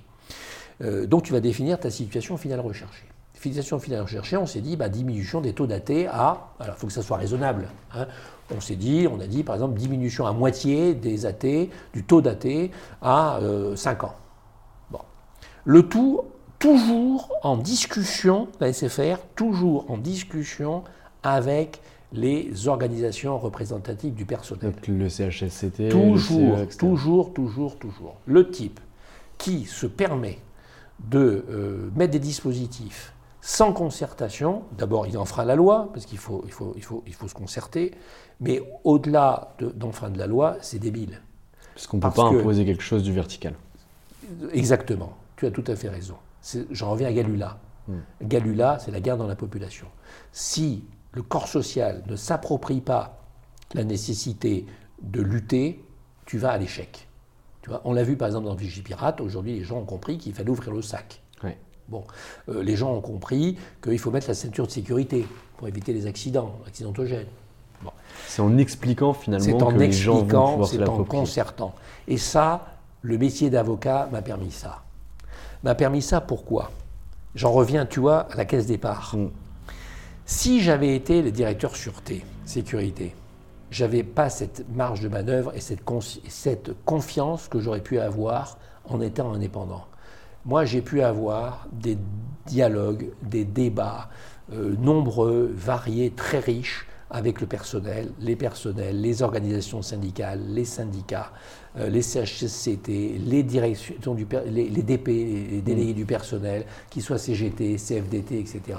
Parce que l'indépendance du métier d'avocat euh, faisait que je n'avais pas d'enjeu. J'étais pas là pour vendre une soupe euh, du président. J'étais pas là parce que j'étais un, factotum et un sbire ou un spadassin du président. Je ne suis pas un spadassin, moi. Moi, je suis un avocat. Bon, et je venais leur dire, c'est en tant qu'avocat, c'est en tant qu'ami que je viens vous, voir, c'est en profession indépendante. Moi, je, m'en fous. Moi, je suis là pour diminuer les accidents du travail. Donc euh, je ne viens pas vous servir la soupe du, président. Et donc on était écoutés.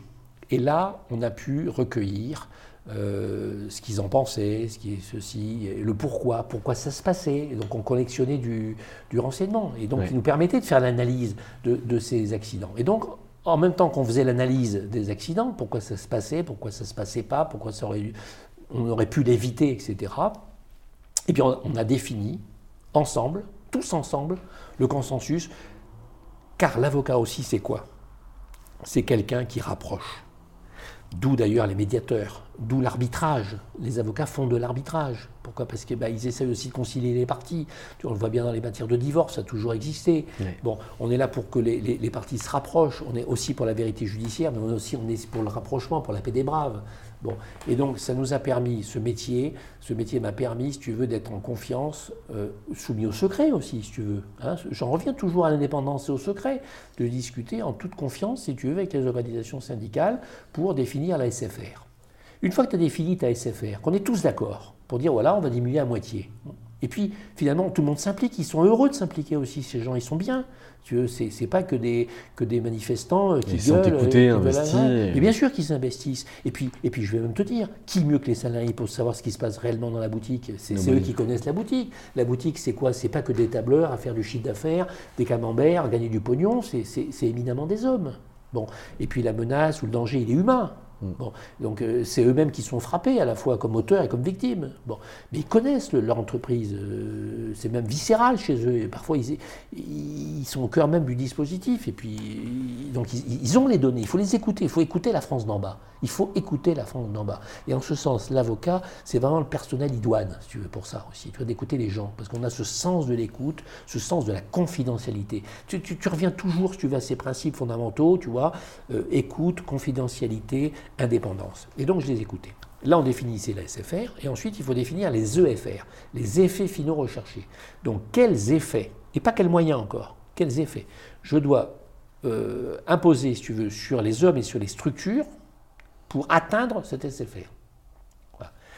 Et ensuite, une fois que tu as défini ces effets, à la fois sur les hommes, alors ça peut être de la formation, ça peut être des primes, ça peut être euh, de la sensibilisation, ça peut être des moyens supplémentaires, etc. Tu définis les actions à mettre en œuvre avec une véritable fonction sécuritaire, mais une vraie fonction, avec des vraies délégations juridiquement acceptables, donc avec des moyens, compétences, autorités, veux, qui respectent les critères de la Cour de cassation sur les délégations.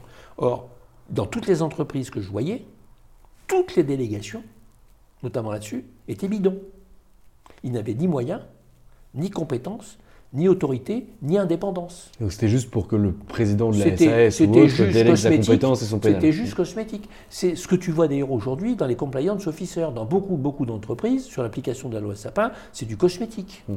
Hein c'est pour, pour, faire genre vis-à-vis de, de, l'Agence française anticorruption. Tu vois? Mais euh, c'était du vent. Quand on arrivait en correctionnel, quand ces boîtes-là arrivaient en correctionnel, parce qu'on était à l'AT ou à des, phénomènes, si tu veux, qui s'étaient passés dans l'entreprise. J'en reviens toujours au pénal. Qu'est-ce que faisait le magistrat? Le magistrat, il voit les faits in rem, il voit la situation in concreto.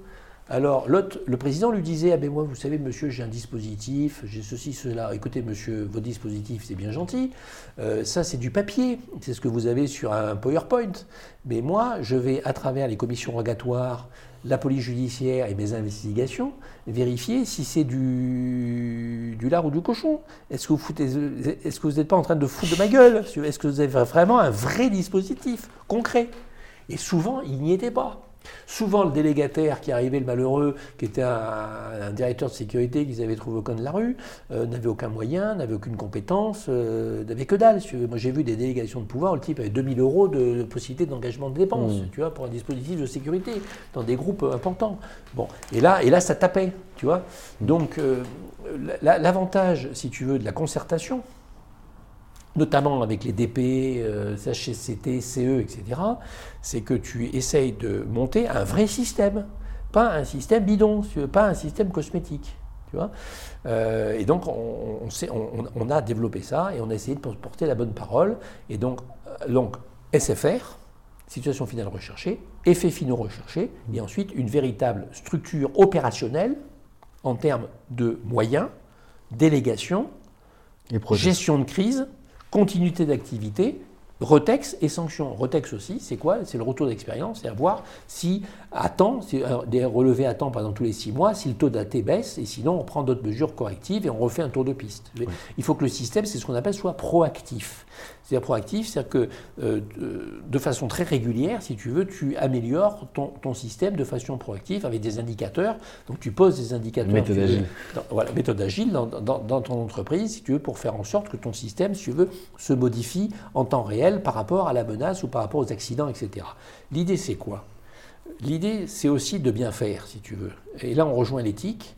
On a mesuré, par exemple, ça, on l'a mesuré techniquement, nous, hein, par les indicateurs qu'on avait posés, que lorsque tu respectes la loi, par exemple, et que tu, produis bien, c'est-à-dire tu, tu produis bien, euh, sans danger, etc., et eh bien, tu améliores ta productivité. Clairement. Hein, c'est exactement comme en matière automobile. C'est-à-dire que si tu, si tu roules comme un dingue, tu grilles tous les feux, etc., tu as une probabilité d'accident énorme, à la fois pour toi-même et surtout engagé en face euh, un automobiliste ou une famille qui n'y est pour rien. Et il est démontré que tu arriveras exactement à la même heure. Pourquoi? Parce que tu as des feux, tu as machin, etc. Donc c'est totalement débile de, de, se mettre en, danger.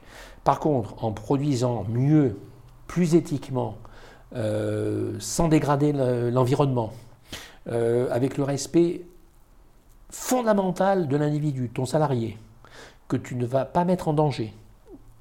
Non seulement tu ne vas pas le mettre en danger, sa famille, ça va créer des drames, et en même temps, tu vas être un chef d'entreprise respecté, euh, tu vas être un, chef d'entreprise euh, humainement acceptable, et donc tout concourt, si tu veux, à ces dispositifs tu vois, de, comment dirais-je, d'anticipation. Alors, au début, nous, on a prêché dans le désert. Hein, je ne te le cache pas. Euh, on nous prenait pour des, euh, je sais pas, on nous prenait peut-être pour des gauchos, peut-être qu'on nous prenait ouais, pour, des, pour, des, pour des illuminés. Euh, eux, c'était quoi? C'était make is the money. Bon, moi j'ai eu des, des, séances invraisemblables. Invraisemblables. Je, t'en cite une. nous avions un accident avec un plan blanc qui venait d'être déclaré, euh, un accident euh, extrêmement grave euh, dans un site industriel. J'étais à l'époque dans le site industriel en train de faire la formation et la sensibilisation. J'avais l'impression de prêcher dans le désert. C'était des directeurs d'exploitation. L'hélicoptère du SAMU était en train de se poser. les pompiers étaient là, mais le SAMU se pose pour, pour évacuer. Euh, et ils étaient en train de regarder leurs palmes, à l'époque c'était des palmes, euh, pour leur courbe de chiffre d'affaires, pour savoir si à la fin du mois ils allaient toucher le bonus. Voilà, ils étaient dans le bonus. Ils n'en avaient rien à foutre. Voilà. C'est mec qui se monnaie, de tout argent, tu vois. Voilà. Il fallait faire de l'argent. Ça, c'était aussi à l'époque le règne des financiers. Tu vois, dans les entreprises, les financiers avaient pris le lead. Mm. Euh, financier et commercial. Mec, ils se bonnaient. Moi, me disais, mec, ils se bonnaient. Donc, tout ce qui est sécurité, accident du travail, euh, harcèlement, ils s'en ils sont, ils sont foutaient royalement. Euh, certains, même en séminaire, nous disaient, moi, j'accepte le risque pénal. Je prends le risque pénal pour mon bonus. Je ne sais pas si tu vois à quel point on en était. Certains, dans certains établissements, ils avaient tellement la tête dans la blanche, si tu veux, qu'ils ne voyaient que les courbes de chiffre d'affaires, si tu veux, et, les prises de position bancaires, tu veux, tellement qu'ils étaient obnubilés, je dis bien obnubilés par la rentabilité. Et finalement, on ne se souciait plus du tout de l'humain. Et, ils se souciaient absolument plus de l'humain, c'était absolument plus managé, c'était des business units euh, avec un, actionnariat, tu ne savais pas très bien où il était, d'ailleurs s'il était à Londres, s'il était aux États-Unis, etc. Et c'était, euh, c'est pas pour faire dans, ce qu'avait dit Philoche, mm. Mais Philoche n'avait pas tout à fait faux, euh, c'était travail jetable, tu veux, tu vois, travail mmh. jetable. Euh, on avait des taux, des taux datés, mais parfois monstrueux sur les intérimaires. Tu vois, l'intérimaire arrivait le matin. les intérimaires, c'était ce qu'il y avait de, terrible en termes datés. Ils arrivaient Parce qu'ils n'étaient pas formés, quoi. Ils, arrivaient, oui, exactement, ils n'étaient pas formés. Donc ils arrivaient à 8h du matin, à 8h15, ils étaient morts. Mmh. Ils étaient morts. Pourquoi? Parce qu'ils n'étaient pas formés, donc ils s'étaient pris l'accident de camion, la ridelle, euh, décapités, enfin des trucs absolument horribles, si tu veux. Euh, ils se foutaient complètement de l'information. Alors, on en revenait au pénal, parce que ce qu'il a eu de bien, c'est que ça a commencé à cogner, notamment sur les athées, tu vois, en récidive. Euh, et là, les présidents se sont dit, bon, nos conneries, ça, commence à bien faire. Alors, grâce au pénal, je dis bien, et grâce aux sanctions, aux sanctions, parce que la France, ça ne marche qu'au coup de bâton. Si tu ne prends pas de coup de bâton, ça passe pas. je, l'ai dit dans le début de mon exposé, mm. on n'est pas dans la civilisation du contrat, on n'est pas dans la civilisation de l'audit, on est dans la gestion de crise. Nous, on aime le bordel, tu vois, on, est mm. un pays de bordel. Tant que tu n'es pas chez, euh, aux 20h, au JT de 20h, tout le monde s'en fout. Tu ne prends conscience que le jour où tu es au JT de 20h, et tu es foutu en examen et en garde à vue. On est un, pays de Gaulois. Tu on a du mal dans la cabasse, tu veux que ça passe, si tu veux, dans la, dans la tête. il faut vraiment commencer à ramasser pour que ça, pour que ça prenne fort. Bon, euh, on est comme ça. Alors, au début, on a prêché dans le désert, mais heureusement, pour nous, heureusement pour nous, euh, les magistrats ont commencé à taper. Euh, les lois, je te dis sapin, etc., sont venus euh, nous donner raison. Et puis surtout, je vais te dire, surtout, surtout, surtout, les jeunes. Voilà.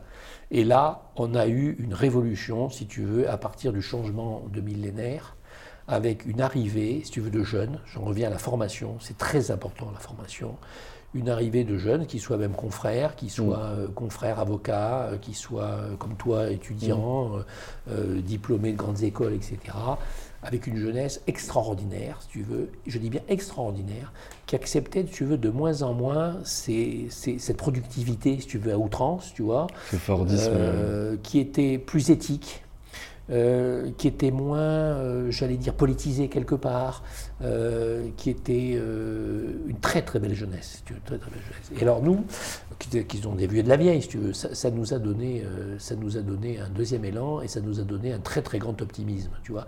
Et, on sent que les lignes sont en train de, de, bouger. Beaucoup de groupes se sont mis aussi, si tu veux, à invoquer de plus en plus, même, même en termes pas que marketing, si tu veux, le bien-être. Tu avais aussi beaucoup de jeunes, si tu veux, qui faisaient du nomadisme dans leur euh, contrat de travail. Par exemple, qui changeaient d'entreprise parce qu'ils disaient Moi, je ne veux plus travailler dans cette boîte-là parce qu'elle est vraiment dégueulasse. tu veux, il y a, une ambiance absolument incroyable, il y a des phénomènes de harcèlement, euh, tu as des taux datés vraisemblables, c'est une boîte absolument non éthique. Euh, et donc, ils se barraient, ils, claquaient l'ADEME.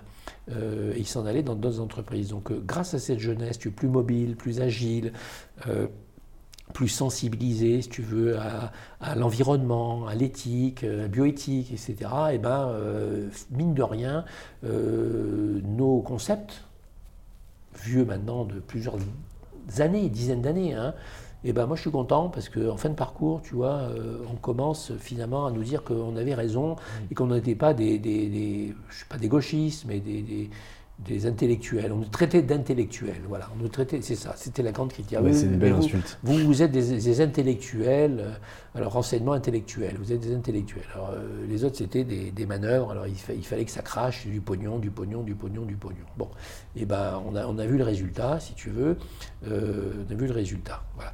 Et on était un pays qui devenait de moins en moins acceptable, ça nous posait des problèmes même de contractualisation avec l'étranger, parce qu'ils disaient, putain, qui sont ces gens, tu vois la compétitivité de compétitivité, euh, on donnait une très très mauvaise image de marque, si tu veux, à l'étranger. Euh, et donc finalement, pour faire le tour de mon métier, eh bien je vais te dire, je suis parti, tu vois, de jeunes collabs en pénal. Et 42 ans après, eh bien je suis avec des jeunes sur un nouveau monde, un monde qui a muté, qui s'est transformé. Euh, avec une belle jeunesse. Et finalement, eh ben, on reste toujours jeune, tu vois. Et c'est ça qui est beau. C'est ça qui est beau dans ce métier. C'est un métier fabuleux. Et Jean-Michel, on va devoir clôturer l'interview parce que ça fait quasiment 1h25 qu'on est en train de discuter ensemble. Est-ce que tu aurais du coup un conseil à donner aux jeunes qui rentrent dans la profession? Eh bien, moi je vais leur dire la chose suivante. Euh, comment te dire? Faites votre métier avec passion. Voilà. Euh, soyez indépendant. Soyez indépendant.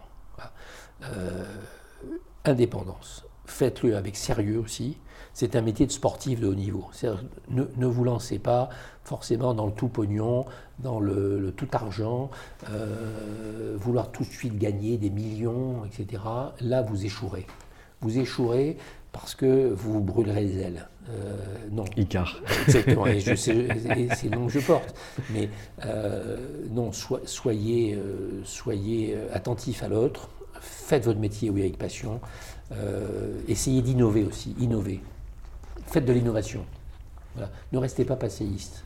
C'est un métier qui innove. Là où je suis heureux dans cette profession, c'est qu'il y a beaucoup de jeunes que je connais, euh, qui sont des jeunes avocats, euh, qui ont monté des médias, qui, ont, qui sont lancés dans la compliance, dans la loi Sapin. Euh, donc ils innovent, ils vont monter des dispositifs, etc. Donc,